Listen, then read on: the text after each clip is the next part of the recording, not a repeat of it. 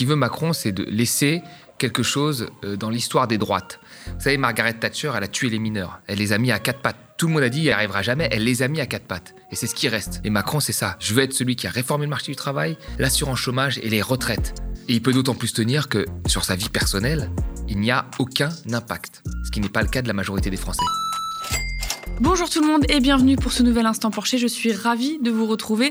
L'Instant Porcher, c'est un petit moment qu'on se prend entre nous avec Thomas Porcher chaque semaine pour décrypter l'actualité car les discours sont politiques et les comprendre est une véritable arme démocratique. Je vous rappelle que le média ne dépend que de votre soutien, vos abonnements et vos dons. Rendez-vous sur soutenez.lemediatv.fr pour nous soutenir. Ce projet de télé libre et indépendante ne peut se faire sans vous. Au programme aujourd'hui, l'opposition à la réforme des retraites s'intensifie dans les sondages tandis que le pouvoir n'en démord pas et on aux joyeux chiffres du chômage en baisse qui cachent une réalité tout autre, c'est l'instant Porcher.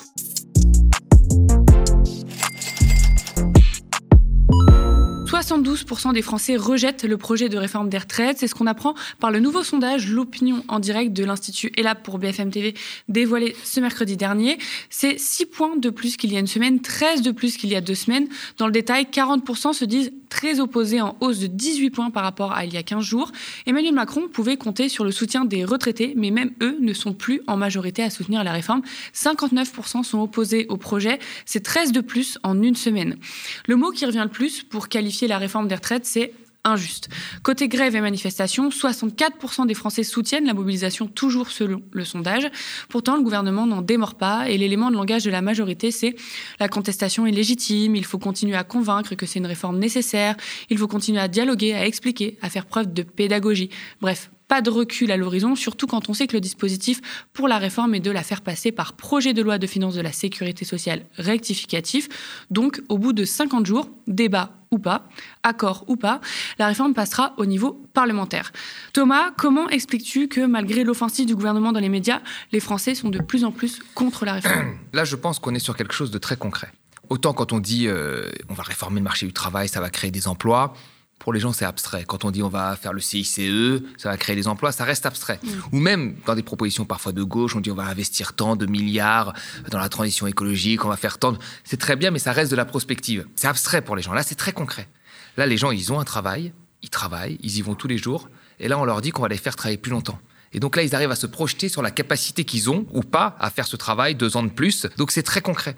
Donc là, il n'y a pas à leur expliquer avec 3000 euh, projections du corps, etc., ce qu'il faudrait ou ce qu'il faudrait pas faire. Ils le subissent dans leur corps. Donc ils savent. Ils savent en fait ce qu'ils ressentent.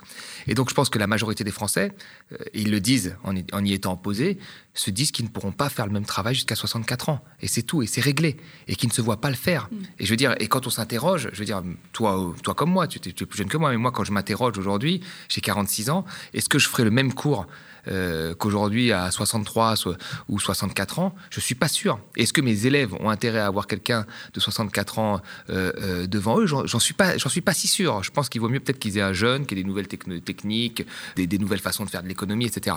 Donc, j'arrive même pas moi, alors que j'ai un métier simple, j'ai un métier souvent où les gens vont au-delà de l'âge de la retraite, où ils veulent continuer, soit en écrivant des livres. Moi, je m'interroge. Donc, j'imagine ce que ça doit être pour des gens qui ont un travail extrêmement physique. Ceux-là, ils perçoivent tout de suite qu'ils ne veulent pas bosser deux de plus euh, et ne rien gagner en réalité. Donc ils sont contre la réforme des retraites. Donc là, on est dans du concret.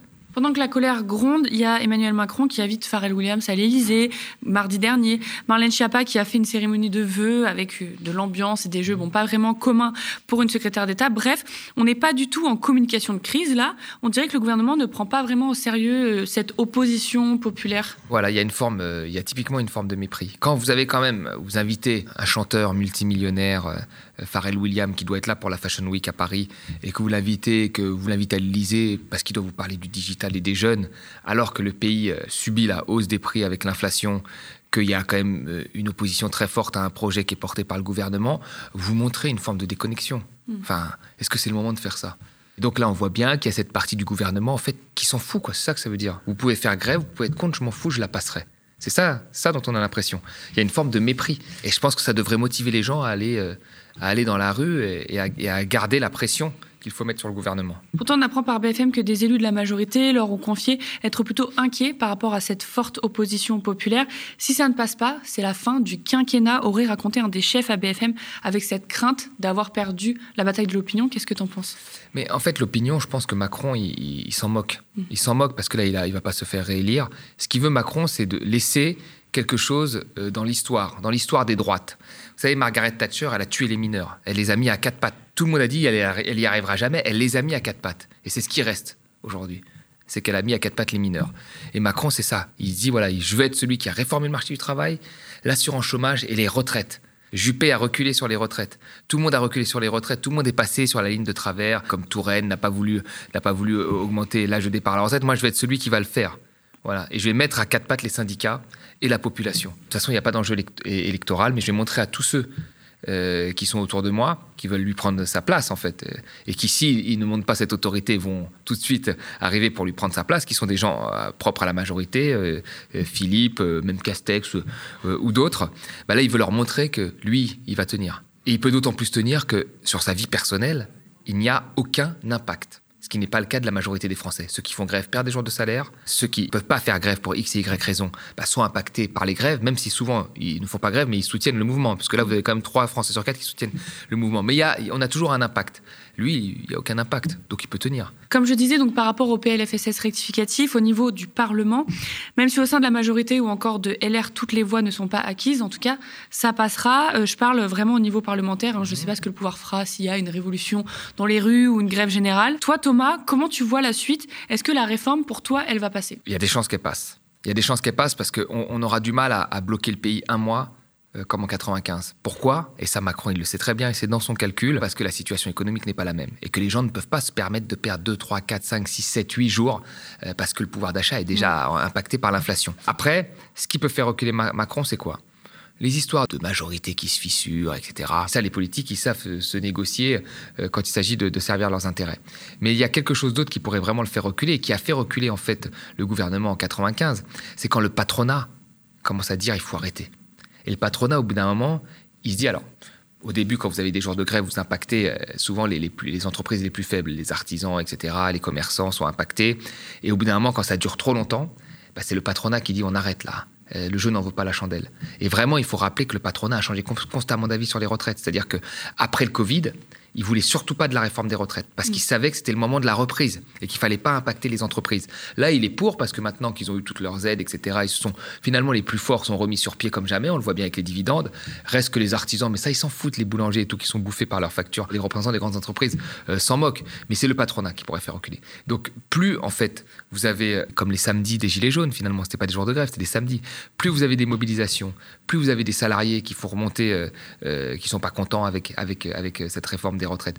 Plus finalement, euh, vous avez des débordements un peu, des ajouts de, collectifs qui s'ajoutent euh, à, ce que font les syndicats. Ce qui fait que les contours de la mobilisation sont de plus en plus finalement incertains, vaporeux, on ne sait pas qu'est-ce qu'il y a. Plus vous avez une chance en fait que ça inquiète en haut lieu, que ça inquiète le patronat et qu'à un moment, Macron recule. Mais pour qu'il recule quand même, il en faudra beaucoup parce que je pense que son objectif, c'est de faire cette réforme, même contre tous, pour montrer qu'il a mis à genoux euh, l'équivalent des miniers comme, comme Thatcher et rentré dans l'histoire des droites comme, le, comme un grand réformateur. Hmm.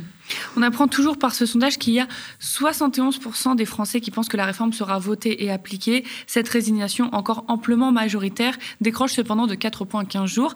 Qu'est-ce que tu en penses? Est-ce que les Français sont habitués à ne pas être entendus? Est-ce qu'il y a une forme de résignation qu'on rencontre souvent là? Ouais, ouais. Et puis il y a, puis il y a eu tellement de réformes en fait que, que les gens ne savent plus trop euh, où est-ce que ça en est. En fait, si vous avez une réforme une fois comme ça et qu'il y a des mobilisations, c'était un peu le cas en 95. Vous gagnez, vous perdez, bon. Là, il y a eu un tas de réformes euh, depuis ces, ces, dix dernières années. Enfin, il y a eu 2016, la loi El Khomri sur le travail. Après, il y a eu super loi, travail de Macron. Il y a eu le, CICE aussi. Il y a eu la réforme de l'assurance chômage. ça, part dans, tous les sens.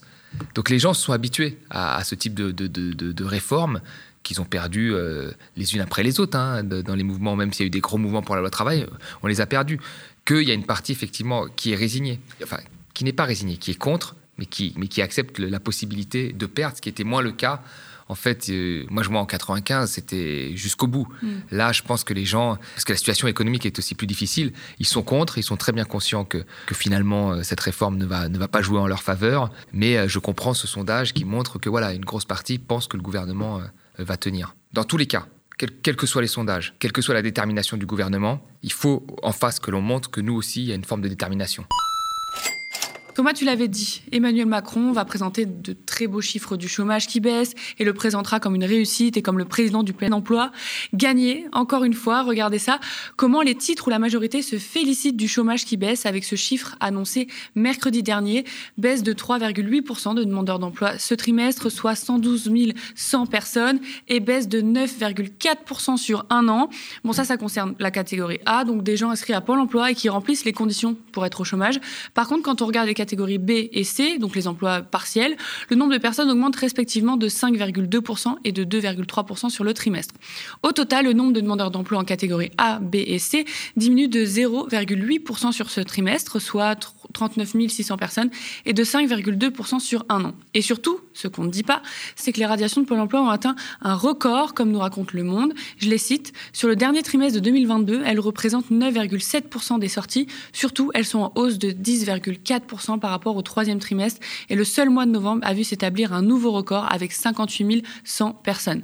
Qu'est-ce qui explique ça? Une hausse des contrôles, mais aussi un accès durci au chômage avec les réformes, on en a assez parlé ici. Thomas, je t'ai un peu devancé, mais est-ce qu'on doit se réjouir, comme la majorité le fait, de ces chiffres partiels de la baisse du chômage? Non, parce que en fait, les chiffres ne baissent quasiment pas en réalité. Euh, qu'est-ce qui s'est passé? Tu, l'as dit, hein. il y a eu énormément de radiation, énormément, comme on n'a jamais vu.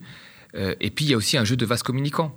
Parce que la réforme de l'assurance chômage et les radiations font que bah, les gens sont obligés d'aller travailler et prennent des, boulots très précaires. Et donc, vous avez la catégorie A qui diminue, celle que Macron met en avant, mais les autres catégories euh, qui augmentent. Euh, donc, c'est un jeu de vase communicant, c'est un jeu d'écriture.